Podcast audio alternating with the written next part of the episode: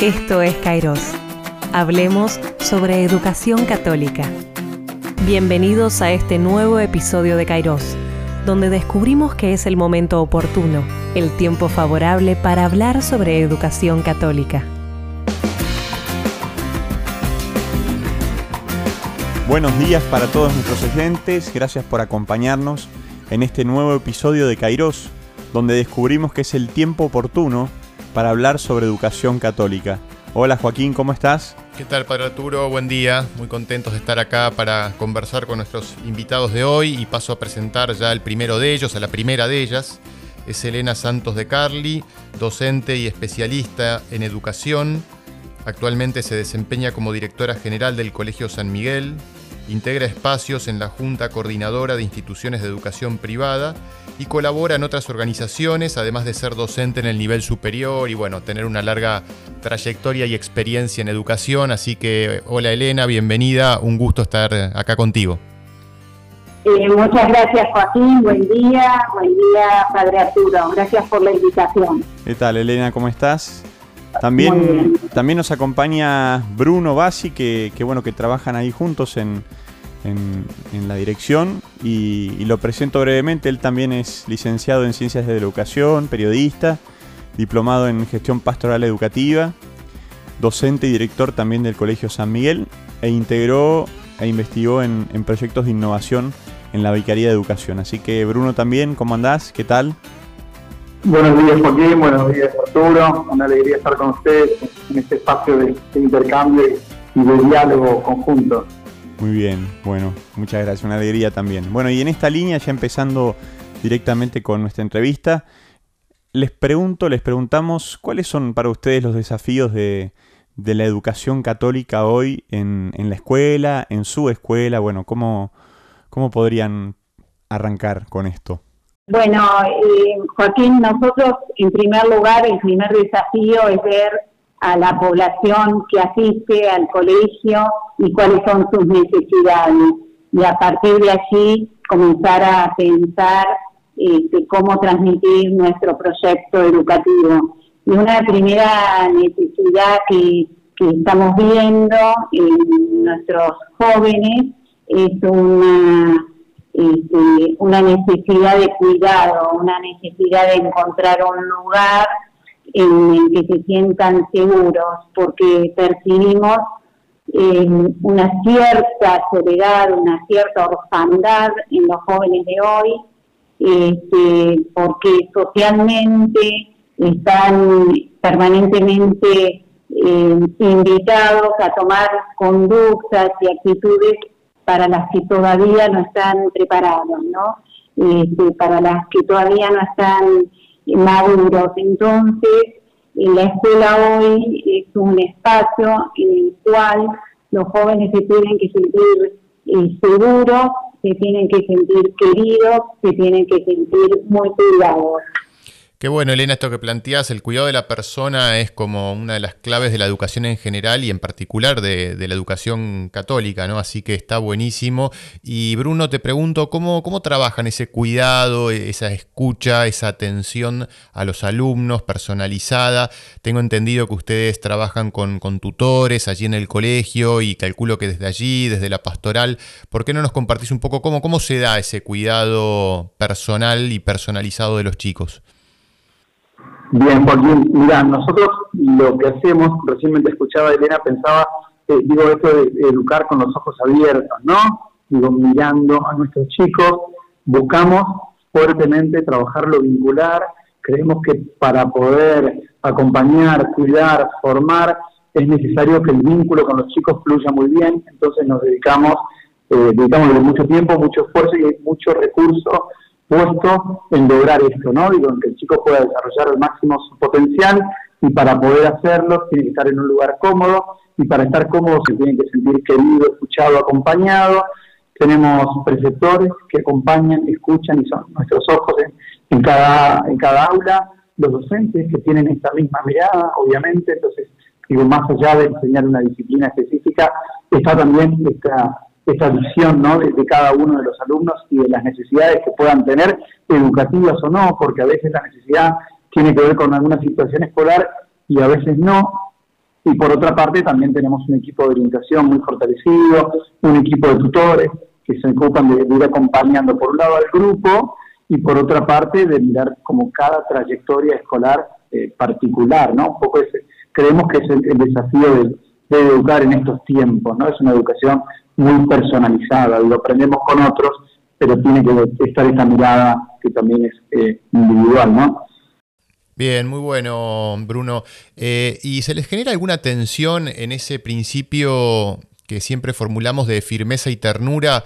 Porque este cuidado eh, los escucho y me viene resonando mucho toda la parte de ternura, digamos, ¿no? Por cómo lo cuentan y por el tono de voz ya que tienen y me parece bárbaro, porque la verdad que ser canales del amor de Dios para nuestros alumnos eh, es una gran experiencia educativa, digamos. Eh, pero bueno, también el educador está ahí en la cuota de firmeza, que pone límites, que corrige, que de golpe hay una prueba que no se aprueba, digamos, si no están los aprendizajes. ¿cómo, ¿Cómo ven esa tensión en este cuidado y acompañamiento dentro del colegio? Mira, Joaquín, cuando yo te hablé inicialmente de una cierta orfandad en el joven hoy, eh, la orfandad también es falta de límite, ¿no? La orfandad es falta de, ese adulto que me vaya marcando para dónde ir en mi desarrollo, en mi crecimiento, ¿no? Estos niños y jóvenes que socialmente se les exige o se les propone conductas de adultos no siéndolo. Eh, y para crecer y para lograr la madurez necesitamos eh, el, el cauce, necesitamos el límite y esto, las normas, los modos de hacer en una institución son profundamente educativos, tan educativos como el contenido necesario del desarrollo de las capacidades. el, lograr confianza, el lograr vínculo en los alumnos, también parte de, de, reconocer que el adulto me va marcando lo que es bueno para mí y lo que no es bueno para mí. Entonces, este, la ternura, la cercanía, la confianza está fuertemente sostenida sobre también la asimetría, ¿no? De los adultos, de los directivos, de los desertores, y un marco que nos hace nos permite este, que este lugar sea un lugar cuidado, un lugar cuidado es un lugar con límites, ¿no? Este, así que eh, el trabajo sobre las normas de convivencia, sobre la convivencia en general, es también un espacio sumamente importante en nuestro proyecto. Elena, eh, Bruno, una consulta. Bueno, eh, me hacía mucho ruido cuando hablaban esto de la cultura del cuidado.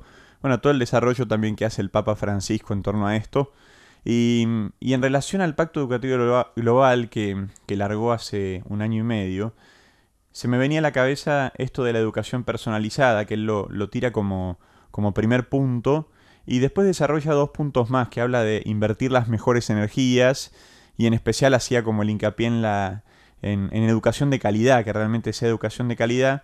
Y como un tercer punto fuerte, esto de formar para servir, ¿no? Estas tres ideas, bueno, me parece que vienen desarrollándolo así fuerte, pero me parece que mm, esta, este formar para servir, o, bueno, educar de alguna manera, hay un documento al humanismo solidario, como que ayuda también al joven a recibir por un lado el, acompañamiento, esta ternura, pero a su vez em, darle las herramientas para que salga adelante, eh, bueno, con todo lo que uno puede acompañar. No sé cómo, cómo lo están viviendo esto y, qué podemos sumar. Nosotros tenemos, Arturo, muchos proyectos que están en esta línea, ¿no? Digo, de, del poder formar eh, cristianos comprometidos, jóvenes que no sean indiferentes ante el sufrimiento ajeno. Así que tenemos mucha actividad solidaria.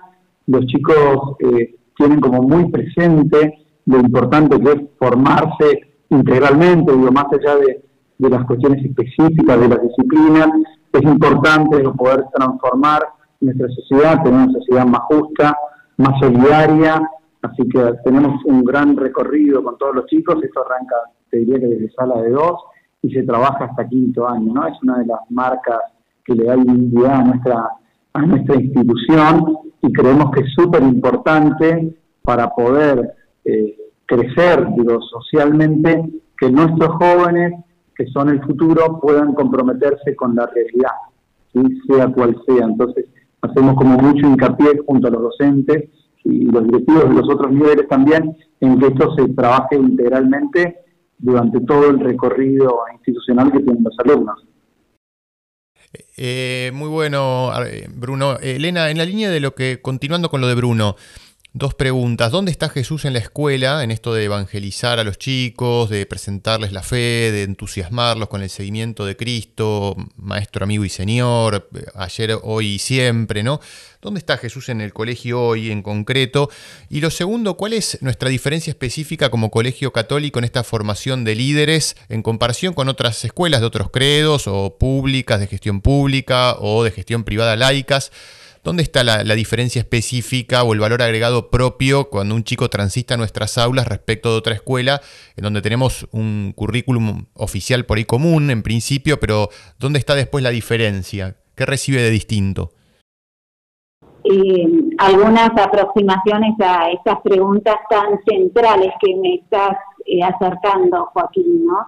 Eh, ¿Dónde está Jesús? Si intentamos que Jesús salga al encuentro nuestros niños y jóvenes a lo largo de su trayectoria escolar eh, a través de distintas este, propuestas, ¿no? a través de distintos itinerarios. ¿no? Es nuestro enorme desafío que, nuestros niños y jóvenes encuentren con Jesús.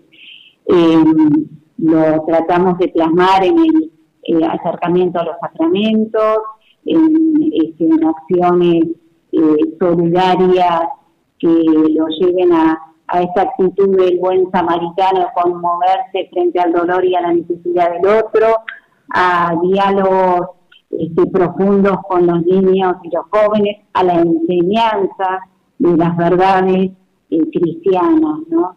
Y enlazando con la segunda pregunta, cuál es, digamos, la diferencia, intentamos que toda la propuesta curricular, la propuesta que nos acerca el diseño curricular de, nuestro caso de la ciudad de Buenos Aires, este, se enmarque dentro de un ideario, ¿no? de la búsqueda de los valores de nuestra fe. Este, eh, la diferencia estaría en que salgan niños y jóvenes formados y abrazando la verdad, la justicia, el bien, la belleza, ¿no? Este, y, como decía recién Bruno, con un fuerte compromiso cívico, social. Este, esto también nos interesa y sobre todo en la secundaria acercamos distintas propuestas de ejercicio este, cívico, ¿no? Este, le damos una enorme importancia también a la formación ética y ciudadana, ¿no? Porque es un enorme compromiso preparar a los chicos para una elección universitaria comprometida con la realidad. Muy bien. Bueno, una preguntita más para por ahí para ir cerrando. Eh, a la luz de lo que decían, claramente hay un compromiso de ustedes enorme sobre la educación y sobre los niños y los jóvenes. Eh, y en esto de las trayectorias educativas, de, acompañar a los chicos desde sala de 2 hasta quinto año, yo me preguntaba tal vez una pregunta más personal para ustedes. Eh, ¿por qué apuestan ustedes a, desarrollar su propia actividad, su propio desarrollo profesional eh, en un colegio? Eh, qué buena pregunta, Arturo, muy buena pregunta. Eh, yo creo que lo que más me mueve es el aportar mi granito de arena para construir una sociedad mejor, intentar acercar a los chicos a Jesús, a que tengan una experiencia de fe, a que puedan encontrar sentidos profundos, a que puedan ser generosos, solidarios. Siento que, es el lugar en el cual uno puede aportar algo eh, para poder construir un mundo mejor, ¿no? Creo que, el gran desafío para los educadores es eh, siempre educar con esperanza, ¿no?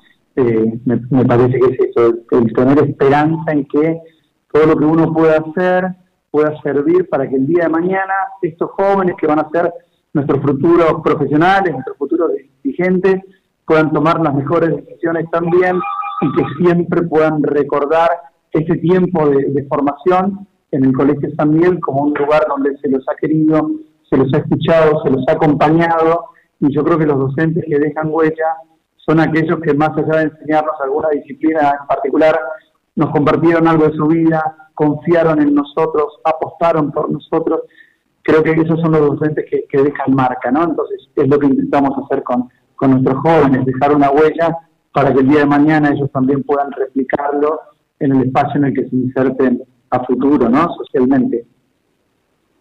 Buenísimo. Yo completo, completo eh, Joaquín, a, lo que dijo Bruno, es, porque la, la, educación nos apasiona, eh, porque la educación es vida, es vida en crecimiento y, es vida para cuidar. Eh, así que este, no nos vería, yo no me vería en otro lado más que en un colegio, porque los educadores que he tenido me han dejado mucha huella y me han apasionado con eso que hago. Qué bueno, Elena, eso que contás, educadores de, pura cepa, de pura raza, de, de, vocación, ¿no? Los que hacen falta para que esto funcione, porque la educación y la docencia es un trabajo, pero es más que un trabajo, sin lugar a dudas. Son de esas profesiones que tienen un componente vocacional muy fuerte, ¿no? Así que para terminar, eh, les agradecemos muchísimo el tiempo en medio de tantas ocupaciones, estas reflexiones, la generosidad de compartir con nosotros sus ideas. Y para quedarnos pensando, les queremos pedir que cada uno nos deje una pregunta, no un tip final, no una conclusión no una afirmación, sino una pregunta, de manera tal que el podcast, además de dejarnos ideas, nos deje como inquietudes para seguir pensando. ¿no? Eh, Elena, Bruno, ¿alguna pregunta de cierre sobre todo lo que venimos conversando para los oyentes? Eh, sí, yo acercaría esta pregunta para los oyentes que son docentes y que son padres eh, o que tienen jóvenes o niños a cargo o cercanos. Este, la pregunta sería, ¿qué es lo que más necesita este joven, este niño hoy y qué puedo darle yo? Bruno. Yo los invitaría a que puedan eh, los oyentes mirar su recorrido escolar y pensar en, aquellas personas que le hayan dejado una marca y por qué. ¿no? Me parece que, es lindo poder pensar esto de, de quienes han dejado huella en mi vida y por qué, como para darle un sentido y ver si yo logro transmitir algo de aquello que a mí me marcó. Creo que, esto es algo como bien de, propio de nuestra cultura, ¿no? El poder transmitir algo de lo que, de lo que recibí. Qué bueno. Bueno, muchísimas gracias. Me quedo con esta idea a raíz de, las cosas que decían, de, de, mirar la propia trayectoria, la propia, la propia vida para atrás, pero para, bueno, creo que lo decías vos, Bruno, para educar para la esperanza. Así que les agradecemos a, los dos, Elena, Bruno, muchísimas gracias por acompañarnos en este eh, episodio de Kairos. Y bueno, estaremos viendo. Gracias a ustedes. Gracias a ustedes. Buen día. Buen día, hasta pronto. Gracias.